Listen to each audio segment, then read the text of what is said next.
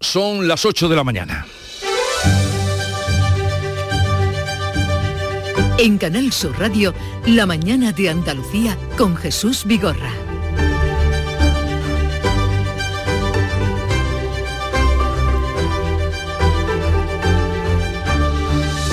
La Guardia Civil está investigando si hay más implicados en el secuestro de la concejala de Maracena en Granada. Los agentes analizan las dos llamadas que hizo el novio de la regidora mientras retenía a la concejal en el maletero del coche. A raíz del escándalo, el PSOE retrasa la presentación de su lista electoral en esta localidad granadina y hablaremos en unos momentos con el portavoz en el eh, ayuntamiento que ahora es Antonio García Leiva. Caso mediador. El deberá decidir si deja que la policía registre el despacho del exdiputado del PSOE. La policía pide acceder sin restricciones al despacho de Juan Bernardo Fuentes, alias Tito Berni, mientras la Fiscalía recuerda que las Cortes Generales son inviolables y hace falta una autorización.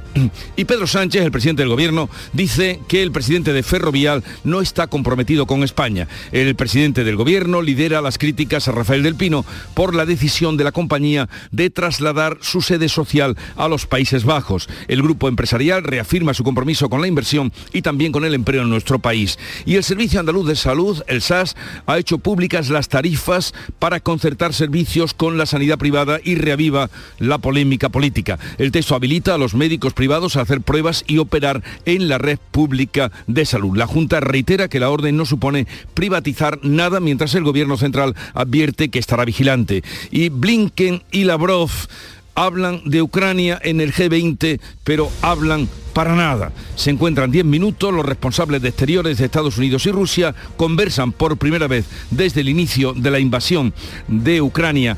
Lo hacen en la India, pero la cumbre concluye sin declaración conjunta. Ni Rusia ni China la firman. Está como estábamos. La mañana de Andalucía. Social Energy. La revolución solar ha llegado a Andalucía para ofrecerte la información del tiempo. Día 3, primer viernes de marzo, en el que vamos a seguir con cielos poco nubosos o despejados. Las temperaturas van a empezar a subir, aunque habrá heladas en el interior. Los vientos soplarán variables flojos con predominio de la componente norte en el interior. La Agencia de Meteorología mantiene activos esta mañana avisos de nivel amarillo por temperaturas mínimas de hasta 4 grados bajo cero en puntos de las provincias de Córdoba, Granada y Sevilla.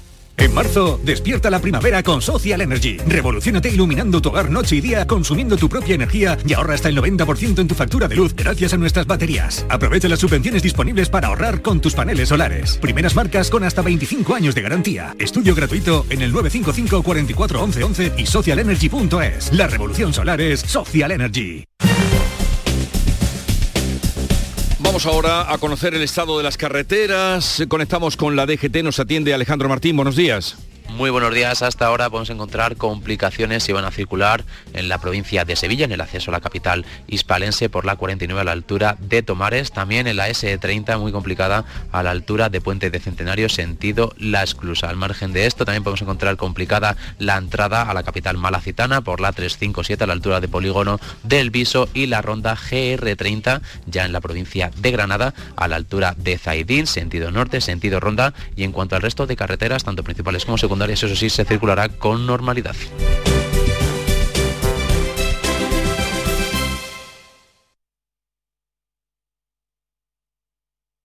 En cofidis.es puedes solicitar financiación 100% online y sin cambiar de banco. O llámanos al 900 84 12 15. Cofidis, cuenta con nosotros. El 25 de mayo de 2006 se celebró por primera vez en la historia el Día Mundial del Orgullo Friki. Vamos a ver. Si hasta el orgullo friki tiene su día, tú también te mereces el tuyo, ¿no? Con mi día de la 11 elige tu fecha especial y juega con ella. Todos los días por un euro gana hasta 3.000 euros. Mi día, el sorteo más tuyo. Y recuerda, uno de cada cinco toca. A todos los que jugáis a la 11, bien jugado. Juega responsablemente y solo si eres mayor de edad. La vida es como un libro y cada capítulo es una nueva oportunidad de empezar de cero y vivir algo que nunca hubieras imaginado. Sea cual sea tu próximo capítulo, lo importante es que lo hagas realidad. Porque dentro de una vida hay muchas vidas y en Cofidis llevamos 30 años ayudándote a vivirlas todas. Entra en cofidis.es y cuenta con nosotros. En Canal Sur Radio, la mañana de Andalucía con Jesús Bigorra. Noticias. El PSOE de Marcena retrasa y no va a presentar este sábado su lista para las elecciones municipales. La investigación trata de aclarar si la candidatura tiene relación con el secuestro de la concejala socialista Vanessa Romero. Desde Granada nos informa Noemí Fernández. ¿Qué tal? Buenos días de nuevo, Jesús. Pues después del secuestro de esta concejal de Vanessa Romero, una de las líneas de investigación lo que intenta aclarar es precisamente la composición de esa lista electoral para las municipales de mayo antes del secuestro. También incluso si la concejal secuestrada se le ofreció ir en esa lista después. De momento una lista que, como decías, no se va a presentar a ese comité encargado de aprobarlo como estaba previsto para este sábado 4 de marzo. Por otro lado, la línea de investigación, averiguar esas dos llamadas que hizo el novio hasta entonces de la alcaldesa de Maracena, de Berta Linares, mientras la concejal estaba todavía en el maletero, los contactos anteriores a ese día del secuestro entre el secuestrador y la alcaldesa, los papeles que llevaba la concejal en el coche, aunque ya el día del pleno pudimos escuchar al marido de Vanessa Romero que le quitaba importancia, decía que eran papeles de trabajo, lo que sí dejaba claro es que no había buena relación entre Vanessa y la alcaldesa y también el motivo por el que el secuestrador tenía preparada una cochera en Armilla. Todo esto incide en si la iniciativa del secuestrador fue individual o hay más implicados. Y por último decir que el juez instructor sigue sin llamar todavía ni a la alcaldesa ni a la concejal para que declaren como testigos. Vamos a saludar en este punto a Antonio García Leiva, es viceportavoz del equipo de gobierno y concejal de urbanismo de Maracena. Antonio García Leiva, buenos días. Buenos días. ¿Qué tal se encuentra Vanessa Romero, la compañera de ustedes?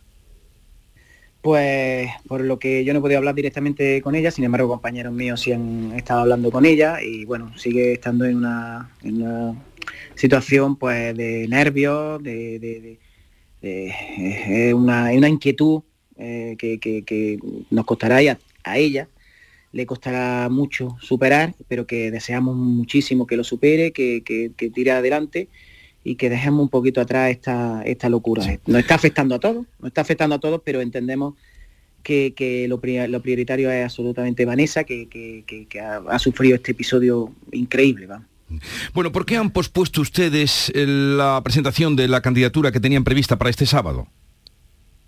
En realidad nosotros teníamos prevista y además solicitamos a sí mismo al partido hacerla el día 9 desde hace bastante tiempo. las cartas salieron salieron en su momento eh, a todos los militantes para hacerla el día 9, al 9, puesto que la lista eh, nuestra va a 31 personas, que como la vez anterior, y, bueno, no es, no es fácil cuadrar todas las listas, todos los números, y eso es una labor de la candidata. Eh, o sea que un retraso, hay varias agrupaciones, varias agrupaciones que están precisamente en esa situación en la que, en la que han pedido apurar los plazos hasta el final. Nosotros el día 9 no vamos a apurar el plazo al día 14, pero vamos a apurar eh, hasta el 9 y era algo previsto, lo de retrasarlo ahora no, no era algo que ya estaba previsto, pero desde bastante antes de que sucediera nada. Bueno, ¿el PSOE le ha ofrecido a Vanessa eh, seguir en las listas de cara a estas elecciones? Eh, esa, esa afirmación, que me gustaría saber también quién, quién la ha hecho, exactamente. No, yo no estoy afirmando, eh, eh, le estoy preguntando. Sí, sí, no, no. Sí, sí, está exactamente, que me gustaría saber de, dónde ha salido, porque yo creo que si, si se supiera, eh, se podría perfectamente, no tendría que, responder a esto. Pero lo más gracioso de esto es que se puede responder perfectamente desde mis declaraciones del lunes y anteriores. Es que desde los últimos días y anteriores hemos dicho que ella no iba en las listas. Ella no iba en las listas.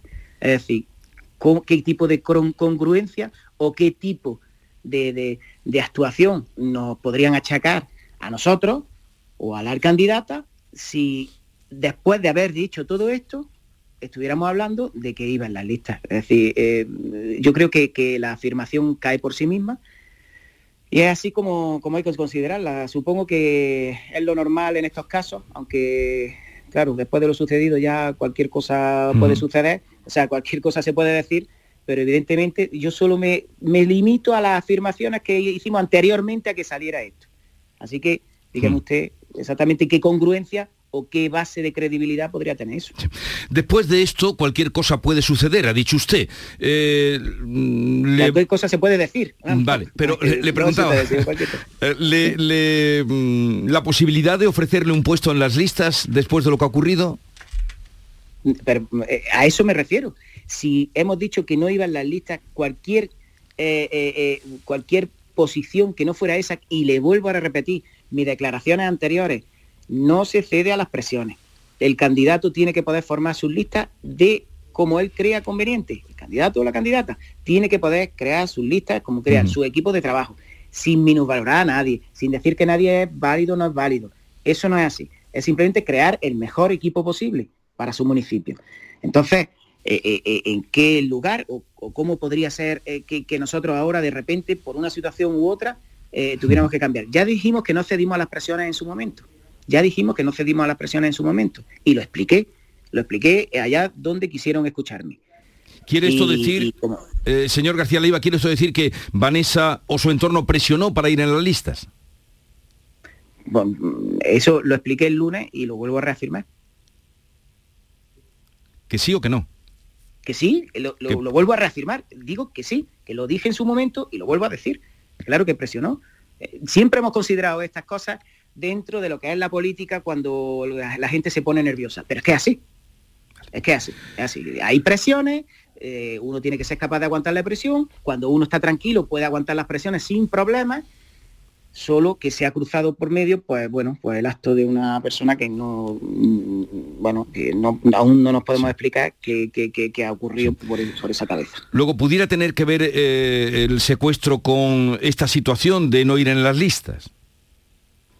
En realidad, en realidad lo que tratamos es que mm, la, Guardia Civil, que, está haciendo un, gran trabajo y que hizo en aquel momento tan, tan angustioso, bueno, como siempre, es que yo creo que muchas veces no valoramos lo, que tenemos, que hizo ese magnífico trabajo, lo que intentamos es que a ver si pudiera la Guardia Civil encontrar algo que nos dé norte, que nos diga exactamente qué es lo que pasó por esa cabeza o qué es lo que porque como ya le digo, nosotros no, y lo he repetido en muchas ocasiones, no, no solemos comentar el, eh, situaciones, aparte de que la, situación era muy tranquila desde hacía meses, estaba todo determinado, eh, la candidata estaba haciendo sus listas con las personas más adecuadas, escogiendo al mejor equipo, todo iba, es decir, todo estaba tranquilo, no, no lo entendemos, excepto aquella situación en aquel momento en particular eh, con una semana en las que no mandaban mensajes, presiones y tal, y la candidata dijo, no, no hay presión, no se cede a ningún tipo de presión,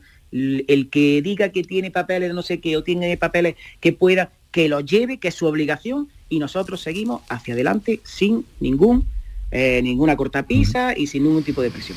Entonces, mm, no podemos entender exactamente qué es lo que... Bueno, ¿el secuestrador ha trabajado para el ayuntamiento? Eh, el secuestrador eh, conoció, se conocieron, la, la alcaldesa la conoció cuando él mm, trabajaba, eh, o sea, era un proveedor de globos del ayuntamiento para algunas mm, actuaciones. Se, se conocieron y, bueno, son esas relaciones. Eh, su relación profesional se, mm. se cortó de forma inmediata en cuanto ella fue alcaldesa, porque ella ya, o sea, mientras uno es concejal de una de una eh, eh, área en particular, bueno, pues tiene control sobre ese área, pero cuando hay una alcaldesa tiene control sobre todo el ayuntamiento y no podía haber ningún tipo de eh, ningún tipo de mezcla, ni mala actuación, ni algo que, pudiera inducir. Entonces, bueno, evidentemente eso se, es así, está puesto en, se puede comprobar perfectamente pero bueno, es que no tenemos, no tenemos culpa de quienes conocemos y en qué momento, vamos. Um, ¿Existe alguna, algún indicio, alguna sospecha de que detrás de este asunto haya algún caso de corrupción urbanística? Pues yo me remito sobre todo a las propias palabras que, ahora de repente ya no es tan importante esos papeles, ya, no ya hay que quitarle peso. Fíjese usted que la primera demostración de esa tranquilidad con respecto a cualquier expediente de este ayuntamiento fue que no se cede a ningún tipo de presión. No se cedió a ningún tipo de presión. ¿Qué mayor demostración que eso? Y sin embargo, esto que se ha magnificado, que se ha dicho, eh, resulta que el otro día después del Pleno ¿eh? ya había declaraciones por parte de los que dijeron que sí, ahora diciendo que bueno, que, ya no está la, cosa tan clara. Eso no es lo que nos preocupa. Si es que lo que nos preocupa es el estado de nuestra compañera Vanessa y el estado también de nuestra compañera Berta, que está siendo acosada, vamos, de forma infernal por, por, los cuatro, es decir, por gente que lo único que busca ahora mismo es arrimar el asco a su sardina. Le preguntaba esto eh, primero para despejar dudas y segundo mm, porque ¿Por qué han llamado a declarar al técnico municipal del ayuntamiento, al técnico de urbanismo? Bueno, eh, hemos sido muy claros al respecto con, lo que sucedió ese día. Está bajo secreto de sumario. Está eh, no solo por recomendación de, la Guardia Civil ni eh, recomendación de, de los abogados. Nosotros no hablamos sobre lo sucedido ese día y sobre las declaraciones de uno y otro. Nosotros nos ponemos en manos de la justicia que cuando eh, saque a la luz todo esto, pues y las declaraciones de uno y de otro y exactamente lo que ha sucedido, pues yo creo que quedará meridianamente claro lo que, lo que, en fin, todo, todo esto que estamos pasando. Pero, pero no quiero yo poner el foco en nadie, a no ser, a no ser que esa persona diga algo ¿eh? con lo cual yo pueda sentirme que sentir que, está siendo vulnerado, estoy calumniado, me siento eh, Por último, eh, ¿el secuestrador sigue sin querer declarar? No lo sé, todo, todo eso ya nosotros lo sabemos a través de la prensa. Nosotros lo sabemos a través de la prensa, también él tendrá su, este, su abogado tendrá la estrategia procesal que corresponda. No podemos entrar nosotros en, lo que le corresponda en su, su legítima defensa, que, él hará lo que, lo que crea conveniente. Yo entiendo que, tenemos que ser muy respetuosos con la, con la actuación no solo de la Guardia Civil, sino también con la de los distintos. Nosotros, por supuesto, eh, lo que vamos, y lo vuelvo a repetir, es nuestra compañera Vanessa y sobre todo, y sobre todo a que todas las personas que están sufriendo alrededor Hacemos esto y nos dediquemos a lo nuestro, que es gestionar. Eh, Antonio García Leiva, viceportavoz del equipo de gobierno, concejal de urbanismo de Maracena, gracias por estar con nosotros, un saludo y buenos días. Muchísimas gracias a ustedes. Adiós, buenos días. 8, 17 minutos. Vamos ahora con otro asunto, otro caso, el mediador. El Congreso deberá decidir si deja que la policía registre o no el despacho del exdiputado del PSOE, Juan Bernardo Fuentes, mientras el Ministerio Fiscal se opone. Ya hay también algunos nombres de andaluces señalados. La policía ha solicitado acceder sin restricciones al despacho del exdiputado socialista. A la espera de que se pronuncie la magistrada, la Fiscalía recuerda que las Cortes son inviolables. Según El Mundo, la presidencia del Congreso solo ha admitiría el registro con una orden del Supremo. Juan Bernardo Fuentes, alias Tito Berni, quedó en libertad con cargos. La Fiscalía no pidió su encarcelamiento como sí hizo con el general de la Guardia Civil. Pedro Sánchez insiste en que su partido va a actuar de manera contundente. Cuando hay una acción eh, por parte de un responsable político que no corresponde con los estándares de ejemplaridad que se le exige por parte del Partido Socialista, la acción es clara, es rotunda, es inmediata. Es expulsión del partido y retirada del escaño. El eurodiputado del PP, González Pons, anuncia que va a llevar el caso a Bruselas ante la posibilidad de que se hayan malversado fondos europeos. Cuando usan subvenciones europeas, provocando que a lo mejor las subvenciones europeas se suspendan, además, es que roban a todos y cada uno de los empresarios que están esperando el dinero europeo. Por eso creo que la ministra Calviño, vicepresidenta Calviño, debe aclarar de inmediato qué tienen que ver las subvenciones europeas, sobre todo los fondos Next Generation, con esta trama. Y si hay algún intermediario y si ella sabe quién es. La líder de Podemos, Ione Belarra, habla de ir hasta el final en la investigación, pero rechaza apoyar la comisión propuesta por el PP. Por tanto, yo creo que lo que hemos dicho es lo mismo que decimos ante cualquier caso de corrupción o sospecha de caso de corrupción, que es que se tiene que investigar hasta el final y depurar responsabilidades, pero que nosotras no aceptamos ningún, ninguna lección de lucha contra la corrupción del partido más corrupto de Europa, que es el Partido Popular. Entre los señalados hay dos diputados socialistas andaluces, la sevillana Micaela Carrillo y el almeriense Indalecio Gutiérrez, que anuncian querellas. El PP de Almería ha pedido la dimisión de Gutiérrez. La número dos del PSOE de Andalucía, Ángeles Ferriz, advierte de que no van a tolerar insultos a los inocentes. Lo que conocemos y lo que ha parecido es el todo repugnante. Y nadie que esté metido en estos temas puede militar en un partido como el Partido Socialista, porque no nos lo merecemos ninguno ni ninguna de los que estamos en el Partido Socialista.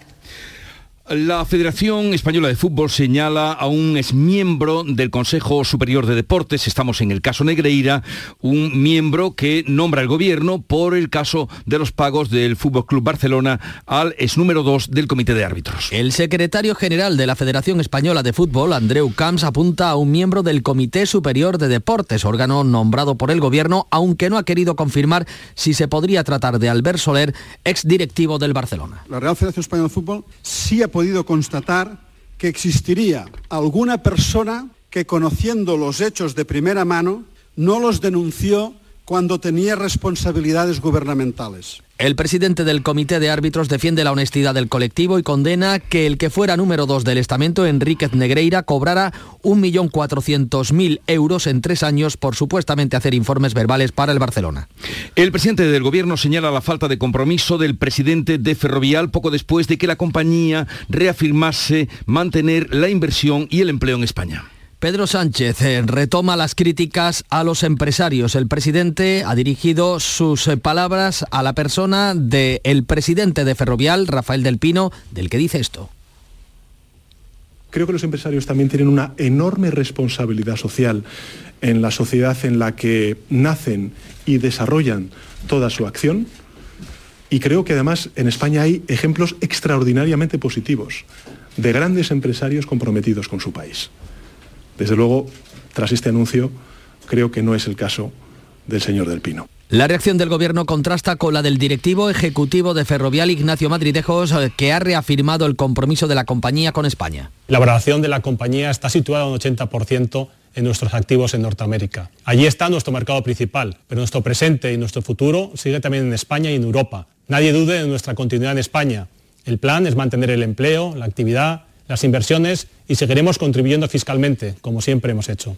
El presidente de la COE, Antonio Garamendi, ha defendido la decisión empresarial de Ferrovial y acusa al gobierno de demonizar a las empresas. El Ministerio de Asuntos Económicos estudia con la Comisión Nacional del Mercado de Valores facilitar que las grandes compañías puedan cotizar en bolsa aquí y en Estados Unidos como pretende Ferrovial. Unidas Podemos anuncia por su parte una proposición para que las empresas que saquen su sede social de España devuelvan con intereses las ayudas públicas recibidas los últimos 10 años. El portavoz de Adelante Andalucía, José Ignacio García, ha pedido al Ayuntamiento de Sevilla que rescinda el contrato que tiene con Ferrovial para el montaje de la portada de la Feria de Abril. Creemos que algo tan importante para las sevillanas y sevillanos como es la portada de su feria, no la debe hacer una empresa que ha decidido dejar tirada a la sociedad. Y por tanto exigimos al Ayuntamiento de Sevilla que automáticamente rompa el contrato con esta empresa.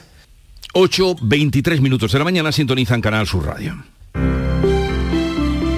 Buenos días. En el sorteo del cupón diario celebrado ayer, el número premiado ha sido 75.365. 75365. Serie 36036. Hoy, como cada día, hay un vendedor muy cerca de ti repartiendo ilusión. Disfruta del día. Y ya sabes, a todos los que jugáis a la 11, bien jugado. En Canal Sur Radio, la mañana de Andalucía con Jesús Bigorra. Noticias. La madre de la joven asesinada por su pareja en la localidad sevillana del Rubio asegura que sufría malos tratos. Pilar González. La Guardia Civil continúa buscando el arma con la que el acusado mató a su novia de 17 años. De todos sus testimonios, que ha ido cambiando a lo largo de estos días, lo único que ha mantenido es que tiró el arma de fabricación casera al río. El juez lo acusa de asesinato por violencia machista después de haber analizado las pruebas. El disparo se realizó a una distancia corta de la cabeza y también tras tomarle declaración y entender que se contradijo en varias ocasiones. La madre de Elia, María Ángeles González, rechaza la versión del acusado, asegura que no fue un accidente y ha descrito una relación de control. Accidental no, porque la tenía acosada de que no fuera a ningún lado, apartar de sus amigos, el móvil se lo revisaba cada dos por tres, apartándola de la familia también. En el Rubio, donde ya ha habido varias concentraciones de protesta, hoy es el segundo día de luto oficial. En Almería ha sido condenado a cuatro años y medio de prisión un hombre que atacó con un cuchillo a su expareja porque no quiso mantener relaciones sexuales con él. María Jesús Recio. El acusado llamó de noche el 18 de febrero de 2022 a su expareja para pedirle que bajase a la puerta de su domicilio en Vícar. Cuando la víctima se encontró con él, el acusado quiso mantener relaciones sexuales, la mujer se negó, la cogió con fuerza del hombro y la condujo detrás del edificio en el que vivía la víctima mientras trataba de convencerla. Al decirle nuevamente que no, le quitó el teléfono móvil y sacó de su pantalón un cuchillo con el que comenzó a agredirla. La víctima pudo taparse la cabeza con las manos, pero sufrió cortes, también en las orejas, sufre un perjuicio estético moderado y déficit de movilidad en las manos. Además de la condena a prisión, se le impone una orden de alejamiento de 500 metros durante ocho años y el pago a la víctima de una indemnización de más de 3.000 euros por lesiones y otra de 7.000 euros por las secuelas ocasionadas. El Consejo General del Poder Judicial cifra ya en 721 las rebajas de pena a violadores por la ley del solo sí es sí y en 74 las escarcelaciones. La izquierda en el Parlamento andaluz ha vuelto a vetar un debate sobre la ley del solo sí es sí. PSOE por Andalucía y Adelante Andalucía han vuelto a rechazar porque la Cámara Andaluza dice no puede abordar cuestiones de competencia exclusiva del Estado. Por cierto, Noelia Pérez, una de las alumnas premiadas como mejor expediente, denuncia la dejadez de la Universidad de Granada en un caso de acoso sexual. Han pasado 10 meses desde que puse una denuncia y aún no se ha resuelto nada lo que me obliga a ir a trabajar cada día al lugar donde trabaja la persona denunciada sin ningún tipo de medida de protección a pesar de que esta persona cuenta con cuatro denuncias por acoso sexual. La universidad abrió expediente sancionador al trabajador denunciado por acoso en noviembre, aunque el estudiante la estudiante asegura que denunció el caso hace ya 10 meses. Los embalses de la cuenca del Guadalquivir han recibido en lo que llevamos de año hidrológico un 60% menos de agua que la media de los últimos 25 años. La Junta prepara un nuevo decreto de sequía. El déficit de precipitaciones es de un 20%, según la Confederación Hidrográfica del Guadalquivir. Esta campaña y ante las pocas posibilidades de una primavera lluviosa, se prevé que el desembalse para los regantes sea de 375 hectómetros cúbicos frente a los 925 de 2021, como explica el presidente de la Confederación, Joaquín Páez.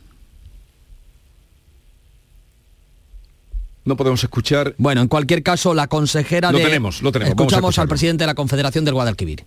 Un hecho significativo, bueno, y preocupante, no conseguimos recuperar lo que desembalsamos en la campaña eh, de regadío desde hace cinco años. Llevamos cinco años consecutivos en los que desembalsamos más cantidad de agua de la que eh, llega en otros embalses. Estamos en situación tan mala en cuanto a reservas mm, como la que se, como la que se tuvo en el año 95. La consejera de Agricultura, Carmen Crespo, ha anunciado en estos micrófonos el tercer decreto de sequía. Ahora nos vamos hacia el tercer decreto de sequía, Andalucía. Ya hemos hecho dos, uh el 70%, y queremos en esta primavera tener ya el tercer decreto hecho que llevaremos al Parlamento de Andalucía para seguir luchando por tener las mejores infraestructuras hídricas en nuestra tierra. La Comisión de Desembalses del Guadalquivir, reunida ayer, advierte de que o viene una primavera tremendamente lluviosa o este año solo se podrá desembalsar un tercio del agua del año pasado. Un tercio. Alfonso Miranda. Jaén, Alfonso Miranda. Pues eh, vamos a continuar. Eh, el caso es este que les he contado, que eh, anunciaban ayer después de la reunión de la Comisión de Desembalses. El Partido Popular registra este viernes una proposición en el Parlamento sobre la regulación de los regadíos en el entorno de Doñana, como la que retiró al final de la pasada legislatura hace un año.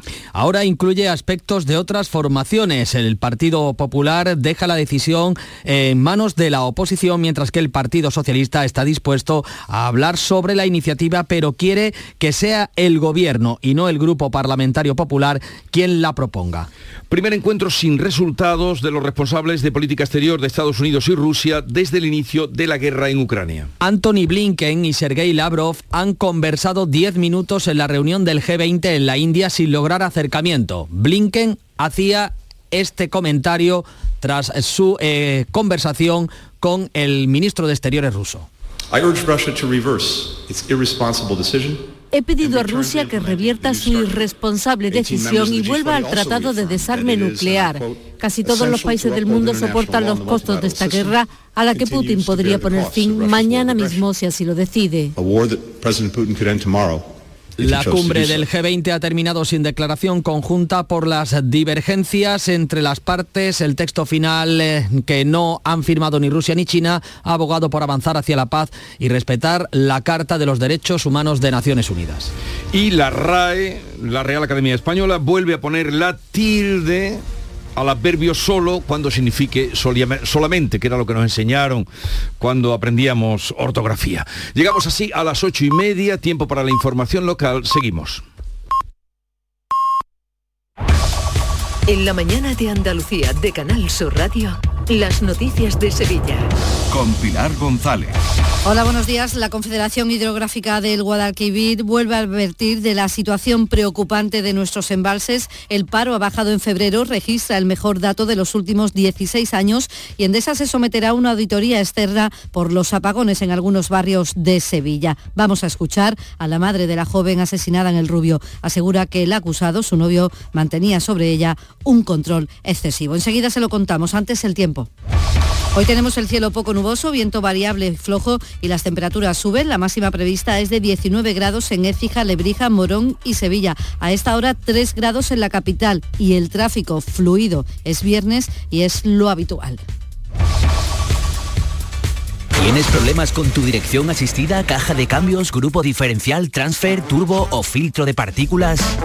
Autorreparaciones Sánchez, tu taller de confianza en la Puebla del Río. www.autorreparacionessánchez.es. Líderes en el sector, Autorreparaciones Sánchez.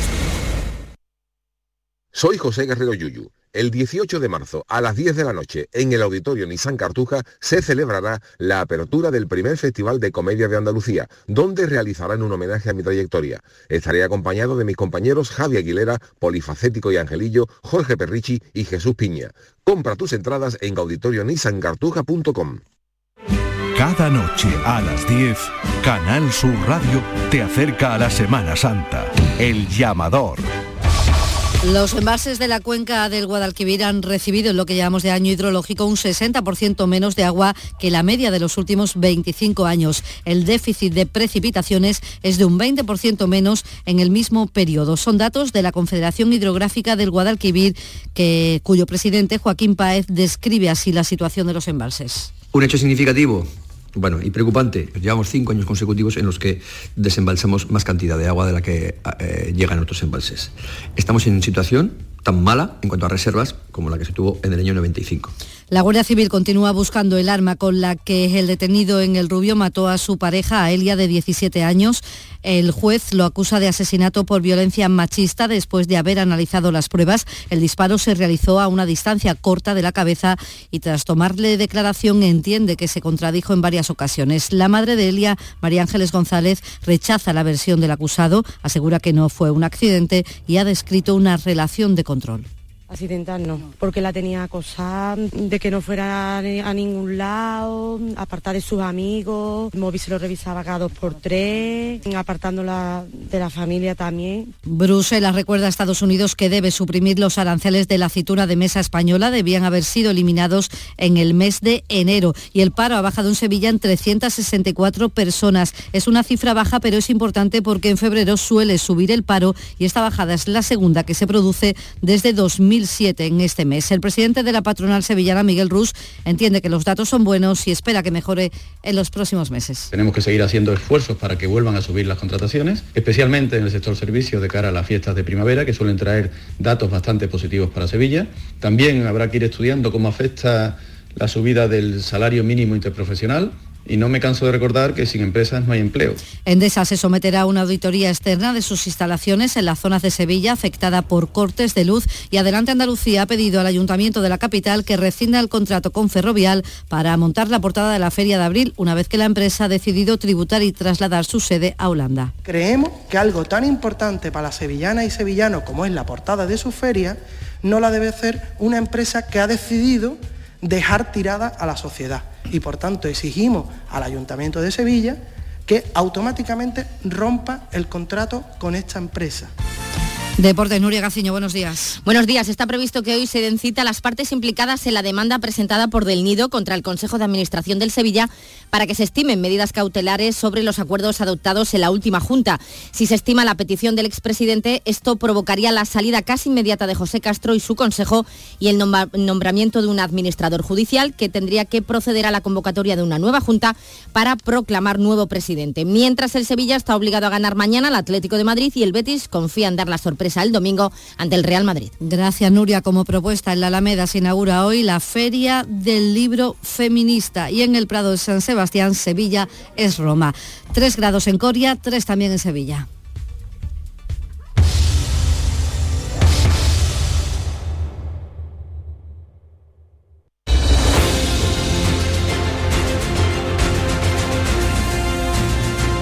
8.35 minutos de la mañana, enseguida abrimos tertulia de actualidad, hoy con Antonia Sánchez, Carlos Navarro Antolín y Teo León Gross.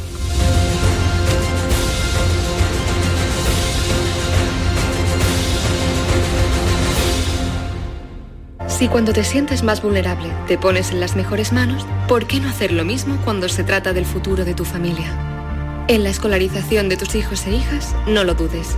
Elige la pública. Elige lo mejor. Es un mensaje de la CODAPA, subvencionado por la Consejería de Desarrollo Educativo y Formación Profesional de la Junta de Andalucía. Los fines de semana nos despertamos en los mejores rincones de Andalucía para que conozcas su historia, su cultura, sus curiosidades, sus leyendas. Te invitamos a conocer una Andalucía llena de talento, hermosa, fascinante y única. Andalucía nuestra los sábados y domingos desde las 7 de la mañana en Canal Sur Radio con Inmaculada González. Más Andalucía, más Canal Sur Radio. Buenos días. En el sorteo de mi día de la 11 de ayer, la fecha ganadora ha sido 30 de enero de 1929. Y el número de la suerte, el 10. Recuerda que hoy, como cada viernes, tienes un bote millonario en el sorteo del Eurojackpot de la 11. Disfruta del día. Y ya sabes, a todos los que jugáis a la 11, bien jugado. Hola, hijo. ¿Cómo te van las cosas? Dice mi mujer que trabajo demasiado y que tengo mucha tensión acumulada. ¿Tensión? ¿Y tú qué has hecho? Yo, garbanzos. Mmm, garbanzos. Anda, siéntate y come. Legumbres la pedriza. Tómate tu tiempo.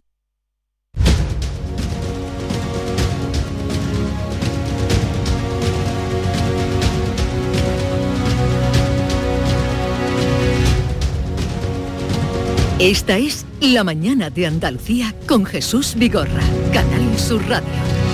Y para comentar los temas de actualidad, que no son pocos, eh, hoy está con nosotros Antonia Sánchez, su directora de La Voz de Almería. Antonia, buenos días. Hola Jesús, muy buenos días. ¿Qué tal por Almería? Pues como cada uno cuenta la cosa según le va aquí, para mí 10 grados que son lo que tenemos, mucho frío. 10 grados, mucho frío. Y Carlos Navarro Antolín, su director del grupo Yolí, buenos días. Muy buenos días. Mm, para ti, algo relativo a la temperatura, he saludado, andando. a un pingüino habitual ya de los viernes en la puerta, y, pero vamos, poco más, tampoco eh, estamos acostumbrados, pero ya hemos entrado en marzo y el pingüino sigue. Yo creo que ya le queda, espero que le quede poco, porque el gasto en Visual Bon es tremendo. ¿eh? Bueno, Teo León Gross creo que está llegando, que es el otro tercer invitado para hoy comentar la actualidad. Pero em, tú dices, eh, Carlos, que en Andalucía la gente lo que habla es de tronos o de pasos. Bueno, yo creo que la gente procura escapar de una realidad muchísimas veces crispada, ¿no? Muy tensionada y cuando te pones en la calle tú dices, llevo tanto, yo, yo procuro estar todo el día en la calle, ¿no? Y cuando te pones en la calle dices tú, a mí nadie me ha hablado hoy del Tito Berni, ni me ha hablado hoy del... ¿Acaso algún comentario de los precios en el supermercado, de la inflación? ¿Acaso, eh? Pero lo que me hablan es de la fiesta, de cómo lo va, del dinero que hay para la fiesta, de, y lo interpreto como una suerte de escapismo, ¿no? Al fin y al cabo, ese bienestar andaluz que yo llamo es una virtud, ¿no? Porque no es una negación de la realidad, es que la realidad no me coma a mí, o cierta realidad no me coma mi existencia, al fin y al cabo. O sea, es una técnica yo creo que inconsciente de supervivencia que me ha llamado siempre mucho la atención, ¿no? Yo le llamo, en el caso de Sevilla, pues el, estado del bienestar en clave local. Y no es que no estemos distraídos y seamos indolentes, que también, sino que necesitamos vivir, pasar los minutos de la mejor forma posible y no amargarnos en exceso. Y, no, es un, insisto, no es un negar o un ignorar, es sobrevivir. Y creo que es una forma de inteligencia, al fin y al cabo. Tú no lo ves así, por lo que me estás No, yo, no, yo, yo te pregunto, yo pregunto. Eh, No, en tu, entorno... pregunta, tu pregunta, Jesús, no te conociera, pero, pero- pero te ha salido, te ha salido, vamos, sí, sin pensarlo casi. Eh, pues lo traigo escrito, lo he leído, ¿no?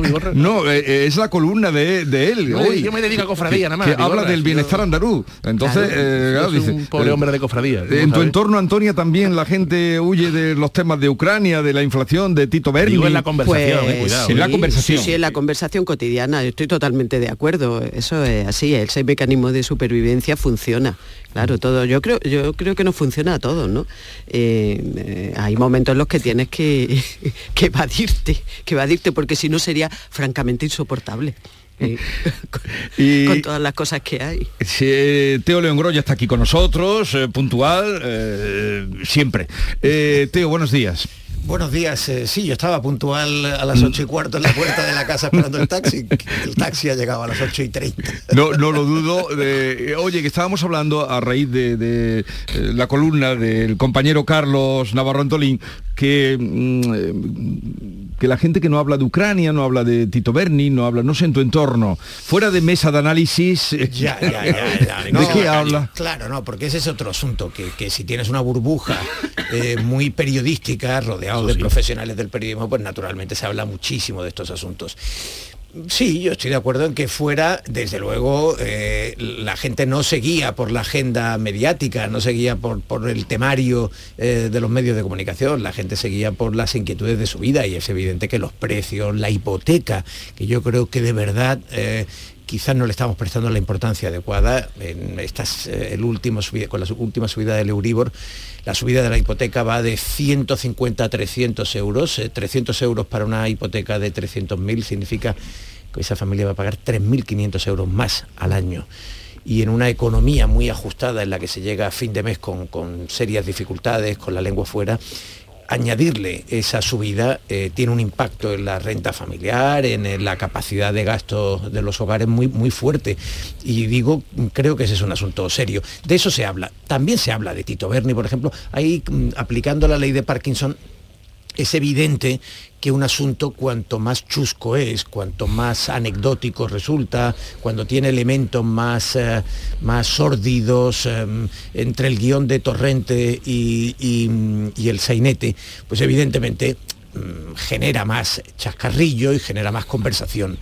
En ese sentido siempre habrá mucha más tertulia en torno a un escándalo como el del Tito Berni, Chocho Volador, el general y compañía, que esa galería de personajes frikis que eh, en torno pues a, las complejidades burocráticas o administrativas de, de determinados escándalos financieros que pueden tener una envergadura mucho mayor. ¿Cómo estáis siguiendo las nuevas que van saliendo, el asombro de las filtraciones eh, en el caso mediador, o caso Tito Berni, o caso con- general? Con la completa seguridad y en la convicción de que nos quedan muchos capítulos por ver. Lo estoy siguiendo con la inquietud de que al final ya de momento está manchado el Congreso de los Diputados y la Guardia Civil. Lo estoy siguiendo viendo cómo se ponen el ventilador, unos partidos a otros, comparando cómo reacciona contra la corrupción uno y cómo reacciona el otro, cuando aquí lo que quien, quien pierde es la propia política una vez más y el sistema democrático una vez más, con eso que los analistas cursis dicen de la desafección, y la gente comienza a meter a todos en el mismo saco, eso tenemos que ser conscientes, la gente no distingue entre el PP y el PSOE, entre la Kitchen y el Tito Viernes, aunque sean distintos y nosotros como profesionales debamos distinguir evidentemente y, y lo hacemos, pero yo digo a pie de calle, ¿no? Y, y bueno, mm, no es una cuestión de cantidad, de calidad de la corrupción, si una es más chuca que otra, que lo es, sino de que al final todo va al mismo saco, es una cantidad, estamos acostumbrados, normalizamos ya una corrupción y en este caso concreto, por cierto, se presta a la chanza y a la mofa por motivos obvios, aunque sea muy serio, y a mí ya me recuerda a una suerte de corrupción vintage con el caso de Luis del, del El- director de la Guardia Civil. Luis Roldán. Sí. Al final, ¿quién pagó aquello? Por cierto, muchos agentes de la Guardia Civil que estaban multando y haciendo su trabajo en la, en la carretera y la gente se metía con ellos, ¿no? Mm. Porque el director había manchado el cuerpo. Una vez más aquí, por desgracia, sale manchado la Guardia Civil y el Congreso de los Diputados. Y también me preocupa que al final nos acostumbremos a que ciertos empresarios tengan un modelo de relación con la administración pública, con la representante, un tanto singular. Creo que eso debería estar regulado, no sé si como la ley de lobby esta no termina de salir, no sé cómo, pero al final se ve como normal ciertas prácticas que son como mínimo chuscas. Sí, buen- bueno, yo mm, eh, en parte comparto lo que, lo que comenta Carlos. Es verdad que la gente mm, en general lo, lo mete todo en el mismo saco y eso también es profundamente injusto. Pero bueno, yo eh, mentiría si dijera que lo estoy que lo, que lo estoy recibiendo todas estas informaciones con absoluta estupefacción porque lamentablemente como no es la primera vez que ocurre en casos casos así, pues eh, la estupefacción no es, no es absoluta. Es decir, ya hemos conocido anteriormente otros casos en los que ha habido em, también incluso episodios de este estilo, ¿no? de este eh, tipo tan, tan, tan chusco. Lo, lo comparamos con Torrente y es verdad que además se está comparando muchísimo en, todos los ámbitos, sobre todo en las redes sociales, con, con, con eso, con, con esta, mm, eh, con esta zafiedad. ¿no? Pero para mí lo lamentable es comprobar que, eh, que la- los episodios de corrupción, que ya digo, eh, eh, yo quiero confiar en que por supuesto no están generalizados, pero tampoco desaparecen. Es decir, eh, esto de vez en cuando, sobre todo cuando hay crisis, ¿no? Y empiezan a destaparse y entonces empieza a, a haber menos fluidez de, eh, de dinero y entonces empiezan a, a conocerse casos, pero lo cierto es que no terminan de desaparecer. parece que, y, y no quiero pensar que eso de verdad tenga que ser así, que parece casi consustancial, Vamos, vamos a seguir hablando de este asunto, pero un momento, me tenéis que, tengo que saludar a Esperanza Romero, que es concejala de la oposición en el Ayuntamiento de Maracena. Hemos hablado antes con el, eh, el que está haciendo de portavoz en el Ayuntamiento, no sé si eh, portavoz por el Partido Socialista, que nos ha dicho, ahora si no, os contaré lo que nos ha dicho. Y habíamos quedado también con Esperanza Romero, que es concejala en la oposición del Ayuntamiento de, Maracena. Ella es de Adelante Andalucía. Esperanza Romero, buenos días. Hola, buenos días. Además, usted es familiar de, de Vanessa, ¿no? De la concejal que fue secuestrada. Sí, soy su tía. Eh, usted es su tía. Eh, ¿Qué tal está ella? Bueno, pues la verdad es que está mal. Está bastante mal, psicológicamente y, y tiene, pues eso, miedo. Todavía tiene el miedo metido en el cuerpo y, y no está bien, no. En- El portavoz del Partido Socialista nos ha dicho que, eh, que estaba ya decidido que ella no iba a ir en las listas eh, y que a raíz de lo que ha ocurrido, que tampoco le han ofrecido ningún, ningún cargo. ¿Cree usted que detrás de, de esta situación que se, que se vivió en Maracena y sobre todo eh, que vivió Vanessa está una lucha por ir o no en las listas electorales? No, no, definitivamente no. Ella no lo sabía seguro, porque no se lo habían comunicado todavía, pero sospechaba algo porque siempre los compañeros, pues siempre se dicen cosas. Pero ella no lo sabía seguro si iba en las listas o no iba, porque aún todavía no se han decidido las listas. Entonces, no, no ha sido ese el motivo. ¿Y el Ella motivo ya es, decía, eh? si, si no voy, pues ya está, lo tengo asumido, no voy y ya está, yo me voy para otro sitio. Eh, Es más, es que ya, de- ya tenía, ella pensado, pues estaba buscando otro tipo de trabajo, otro- Hmm. vamos, buscarse su vida por otro Sí, sí. sitio. O sea que no. ¿Y cuál cree usted que ha sido el motivo? Porque mm, ahora mismo no hay nada claro. Pues la verdad es que mm, no sabemos eso, como usted dice, no sabemos mm, nada claro. Se- una cosa es sospecha, otra cosa es suposiciones, pero claro, todavía no hay nada claro. Eh, según lo que ha ocurrido, pues bueno, pues puede que eso nos aclarezca nos, eh, las sospechas, pero tampoco lo podemos asegurar, porque hasta que el secreto de sumario no se levante y, y este señor que está en la cárcel decida hablar algo, pues no sabemos todavía seguro lo que hay. Pero vamos, si antes eh, teníamos alguna sospecha, ahora está más clara la sospecha, pero no es porque Vanessa haya tenido rencillas con ella por ese tema, no, no, no, no, no. Si ellas han tenido diferencias entre la alcaldesa y ella, es por, supongo yo que será por otras cosas. Tampoco ella habla mucho, ni antes ha hablado mucho. Pero Eh, usted, usted dijo que había, eh, que podía haber, al menos eh, cuando hizo usted unas declaraciones, una, un indicio de posible corrupción urbanística. ¿No cree que sea así Sí. o sí? Sí, sí, pero solo sospechamos todo. Pero, claro, no podemos decir que eso sea el móvil de lo que ha pasado. Que, mm, que sospechamos que sí, que sospechamos que sí. Pero bueno, eso en su momento se hablará. Yo no puedo tampoco aclarar nada porque eso está, como le he dicho, en secreto de sumario. Y, y Vanessa no quiere, no quiere hablar porque la, porque la policía le ha dicho que no, que no se hable hasta que no se sepa todo claro. ¿Que hay sospechas? Pues sí. ¿Que hay dudas? Sí. Pero claro, tampoco podemos asegurarlo. Pero si no hay presión para ir en la lista, eh, como usted dice que ella se estaba buscando la vida o viendo posibilidades de salidas laborales y, y- y no hay eh, corrupción urbanística, ¿qué otros motivos puede haber?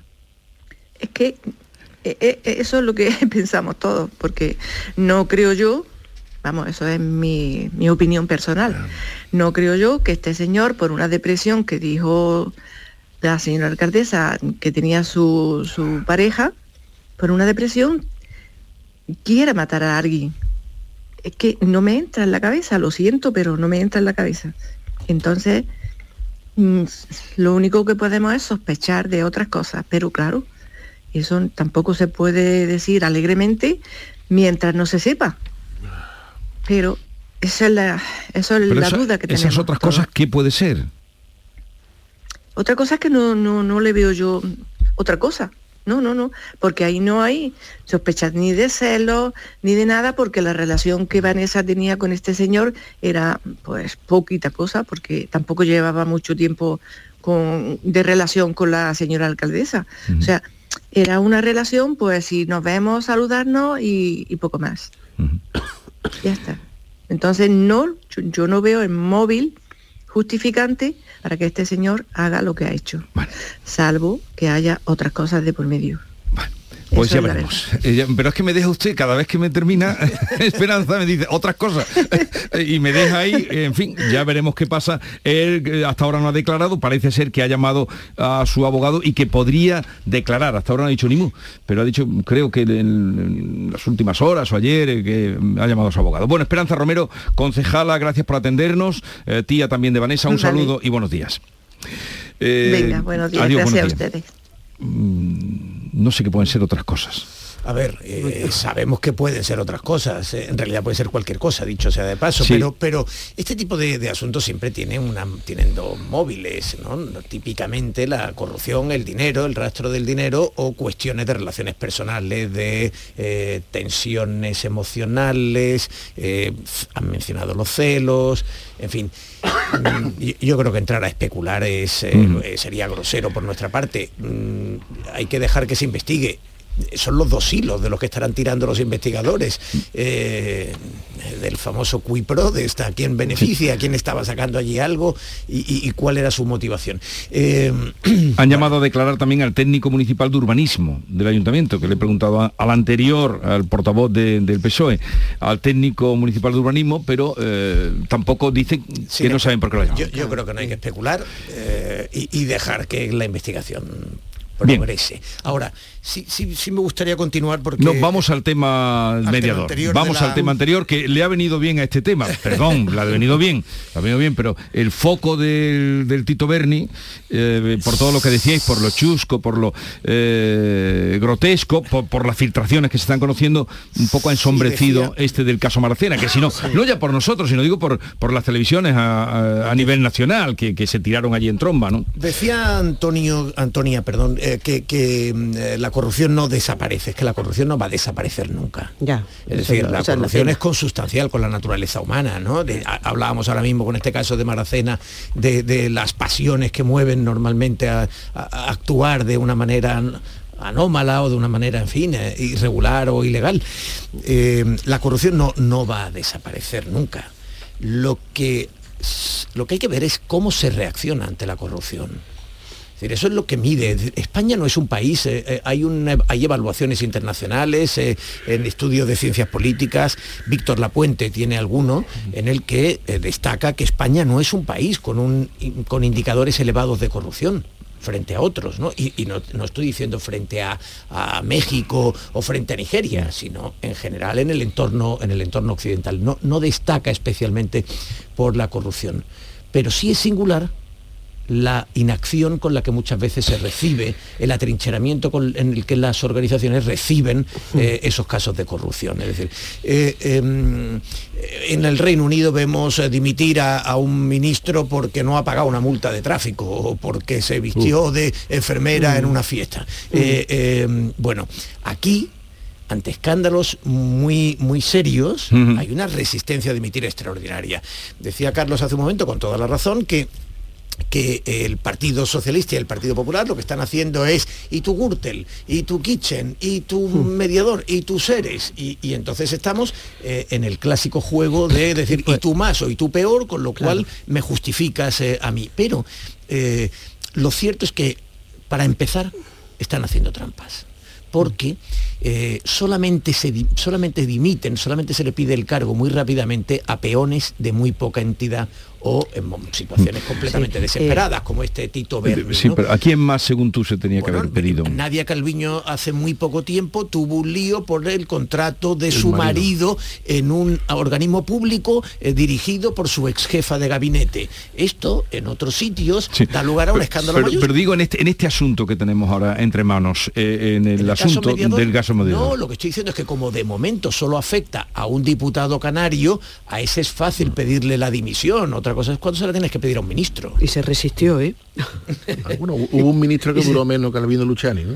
Al principio del sanchismo, pero casi se nos ha olvidado, eh, bueno, yo quisiera en honor de la verdad, porque, bueno, de la verdad, de contarlo todo, eh, hoy han sacado, el Diario del Mundo ha sacado nombres ya de, de diputados a los que no acusa de nada, sino de que fueron a, un restaurante a comer. ahí está el morbo quién fue a la cena, otra cosa pero que claro, una cena no es delito. Pero una cena, entonces, yo quisiera, eh, eh, hay dos eh, andaluces, Micaela Carrillo de los Reyes, que ha escrito en Twitter que ante las injurias quiero señalar que desde que soy diputada mi único empeño ha sido trabajar contra la injusticia social es triste ver cómo algunos pretenden ensuciar el trabajo de muchos compañeros, compañeras. Iniciaré también acciones legales contra quienes hoy me señalan.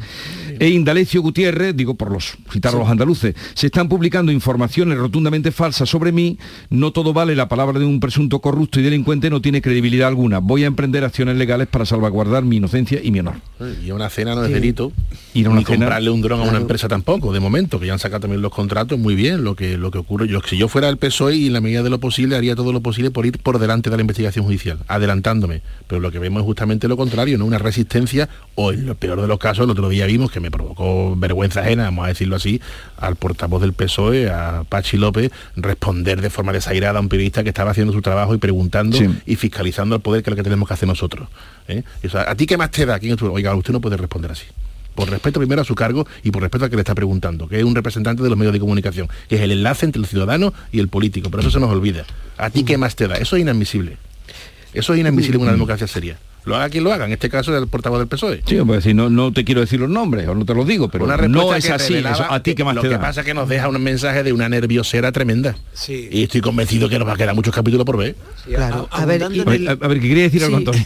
Ir a una cena, desde luego que no es delito. Bueno, Indalecio eh, es de, Almería, ¿no? Eh, sí, tenemos nuestra pequeña cuota en esta... este, bueno, no, esto es nada más que, que, han dicho el nombre de que fue a la cena. Como... Sí, efectivamente, eh, o sea, lo decía A una cena, porque habrá habido más. A una cena, vale. Eh, si ir a una cena, claro, por supuesto que no es delito, faltaría más. Y, muchas veces uno puede llegar a, a, cierto cita y a ciertos eh, sitios a los que, bueno, realmente no sabe muy bien ni a qué va y de repente se encontrarse con un incómodo, incómoda o, o en fin. Entonces ir a una cena no es delito si en determinado ambiente em, uno detecta unos, un, digamos, un contexto eh, un tanto particular, un tanto extraño, pues a lo mejor frecuentarlo no es lo conveniente, ¿no? Em, entonces, em, bueno, vamos a ver en qué queda. De momento los nombres han salido ahí, bueno, vamos a ver hasta, hasta Pero es dónde la verdad llega. que salgan solo nombres, hay que la presunción Claro, de inocencia bueno, debe estar por, al llegar, a por ver, encima de esto todo. es- Bueno, los nombres Claro, han salido pero- de- nombres de asistencia a una cena. Claro, en claro, realidad, pero, pero en realidad evidentemente se contextualiza en ese, en ese De hecho, yo creo que el error está por parte de quienes estaban en la cena de decir, oiga, yo fui a cenar. Anticípate. Yo fui a cenar y cenar no es ningún delito. Y efectivamente capté que era una persona inadecuada y no volví nunca a una cena a la que me invitaron. O simplemente me invitaron una vez y allí estuve. Y según lo que ha trascendido de la investigación, según eh, lo que se cuenta en alguna de esas cenas, eh, la de Ramsés concretamente, que es la que se está poniendo más el foco, pues eh, era una cena que se había mm, presupuestado en 60 euros por comensal y Tito Berni le dijo al mediador, oiga, mm, con el grupo de diputados 60 va a ser mucho y tal, y entonces se puso en 40 y los 20 restantes lo pagaban Hay que ver entrar lo- en lo- esa. los 20 euros restantes lo ponían, es decir, si eran 15 personas, pues eh, ponía Eso es- 300, tre- 300 euros. Hay que saber regatear y contratar. Hay que, que ver entrar en, arte, en eso. Eh, esto es el trío Calavera, el Tito, ¿Cómo tuvo que ser la propina? el mediador y el general. Bueno, la figura del mediador, en fin, si, El mediador. si después, si después podemos analizarla Sí. porque tiene, tiene tela, ¿eh? Yo, ese cargo, ¿dónde se obtiene el de mediador? No, no, ese Bueno, cargo y se esa- gana, ¿Dónde lo dan ese título? esa planificación. ¿Dónde lo y esa Es- es- planificación es lo equivalente a un tratante, con todo el respeto a los tratantes de ganado, pero Conseguidor, con tilde de lado, Claro. conseguidor, Conseguidor. conseguidor, que no es lo mismo, ¿eh? Pero con una planificación absoluta de todas sus acciones. Ahora, ahora seguimos con Teo, Carlos y Antonio. Estamos llegando a las 9 de la mañana.